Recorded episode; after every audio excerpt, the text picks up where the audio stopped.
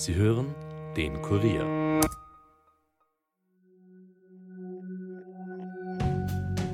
Hallo bei den Fakebusters. Mein Name ist Birgit Zeiser und heute melde ich mich mit einem zwischengeschobenen Special. Leider konnten wir ja für die vergangene Folge über den Tod von Hacker Tron keinen Experten finden, der uns unsere Fragen beantworten wollte. Dafür ist unser heutiger Gast umso besser. Burkhard Schröder hat 1999 nämlich ein Buch über den Fall geschrieben. In Tron, Tod eines Hackers, ging er auf 224 Seiten den Theorien rund um Trons Tod nach. Und deshalb freue ich mich jetzt ganz besonders, Burkhard Schröder meine Fragen stellen zu dürfen. Herr Schröder, der Tod von Tron ist in Hackerkreisen ja umstritten. Denken Sie, dass der Fall mittlerweile auch Teil der Popkultur geworden ist und eben auch dafür steht, wie gefährlich Hacken sein kann? Natürlich war er schon zur Lebzeit Teil der Popkultur. Das war auch das Problem, weil der Hacker oder das Hackermilieu an sich ja ziemlich vage sind. Man kann das schwer beschreiben. Dazu gehören normale Computerexperten. Vielleicht gehöre ich auch dazu, weil ich schon seit 25 Jahren verschlüsseln kann und junge Leute heutzutage nicht. Das ist ein Mythos, dem Fähigkeiten zugeschrieben werden, die der normale Mensch nicht versteht. Niemand wüsste auch, wie ein Fernseher versteht, aber da gibt es halt nicht so viele Hacker und das ist auch nicht so sexy. Und damals, 98, in seinem Jahr seines Todes, war das natürlich ziemlich exotisch und alle Medien sind schon kurz nach seinem Tod auch auf diesen Mythos angesprungen. Gefährlich lebt ein Hacker nicht, genauso wenig wie wir, außer wir würden in Mexiko recherchieren oder in Russland. Äh, das gehört zum Mythos und das macht die Sache wichtiger, als sie ist. Äh, und das hat die Hacker-Szene auch gerne angenommen. Die hat ja sonst keinen Mythos oder auch keinen Märtyrer wie Siegfried bei den Nibelungen. Und jetzt sind ein paar Leute gestorben. Vor Tron gab es ja auch schon mal einen Toten, zehn Jahre vorher. Und äh, wenn man denen jetzt den Mythos wegnimmt, sind die natürlich sauer. Kann ich verstehen, aber als Journalist interessiert mich der Mythos nicht, sondern eigentlich nur die Fakten. Was hat Sie damals dazu bewegt, sich mit dem Tod von John literarisch zu beschäftigen? Naja, das war spannend und für den Verkaufserfolg wäre das natürlich besser gewesen, er hätte sich nicht umgebracht, sondern wäre ermordet worden. Ich habe ein halbes Jahr recherchiert, quer durch Europa. Ich hatte E-Mail-Kontakt mit Hunderten von Leuten und hinterher habe ich dann meine Schlüsse gezogen, wie ein Indizienprozess.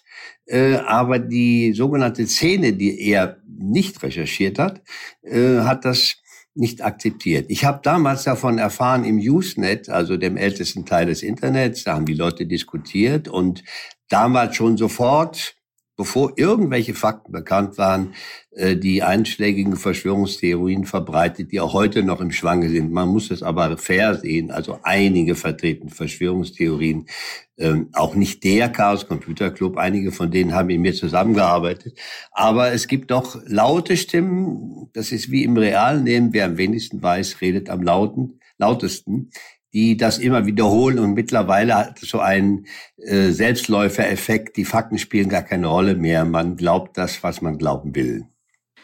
Und wenn ich das jetzt verraten darf, Ihr Fazit in dem Buch ist ja, dass Tron nicht ermordet wurde, sondern sich tatsächlich das Leben genommen hat.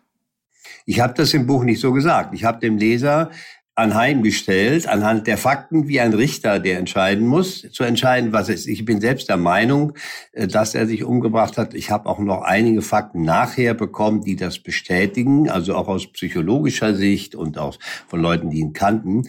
Aber da er keine Abschiedsbriefe hinterlassen hat und auch nichts gesagt hat, wird es immer ein Indizienprozess bleiben. Da wird auch immer die Möglichkeit sein, sagen nach 20 Jahren, ach, da war doch irgendetwas noch sehr widersprüchlich und vielleicht hat er sich. Aber mich haben wirklich nur die Fakten interessiert und ich hatte auch keinerlei vorgefasste Meinung. Eher die Gegenteil. Ich dachte, das kann doch nicht wahr sein. Aber es ist so. Wie hat die Hackerszene damals auf Ihr Buch reagiert? Also gab es da auch Kritik?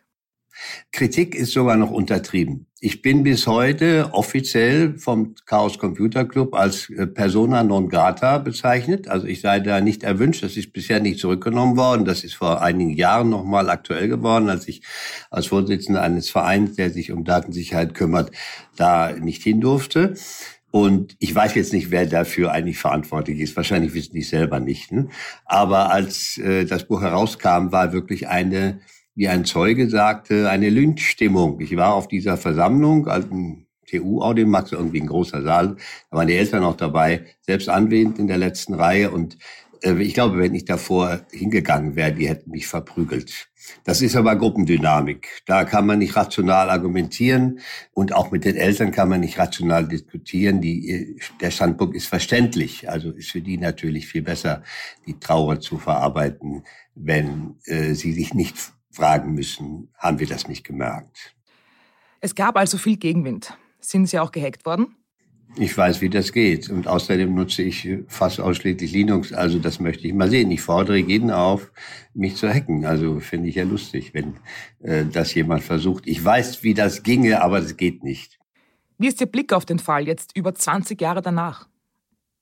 Ich finde das immer noch interessant. Ich habe gerade noch mal meine Webseite durchgeschaut, da habe ich ja viel Originalmaterialien immer noch veröffentlicht. Ich warte eigentlich drauf, dass Sie mich in zehn Jahren oder wann das ist, 2028 äh, anrufen, 30. Jahrestag, und ich sage immer das, was ich immer sage. Meine Meinung hat sich nicht geändert. Ich muss allerdings sagen, das war lehrreich, ist eigentlich der, das beste Buch, was ich jemals geschrieben habe, das aufwendigste.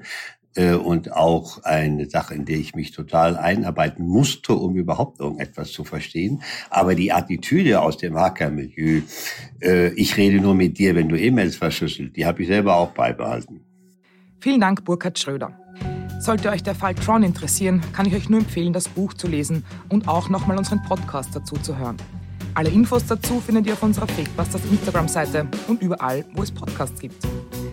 Wir freuen uns natürlich auch über Follower und Likes und über eure Themenvorschläge. Danke fürs Reinhören. Nächste Woche geht's weiter. Bis dahin, bleibt skeptisch, aber hört uns gut zu. Das war's für heute von uns. Fakebusters ist ein Podcast des Kurier. Moderation von mir, Birgit Zeiser, Schnitt Dominik Kanzian, Produzent Elias Nadmesnik.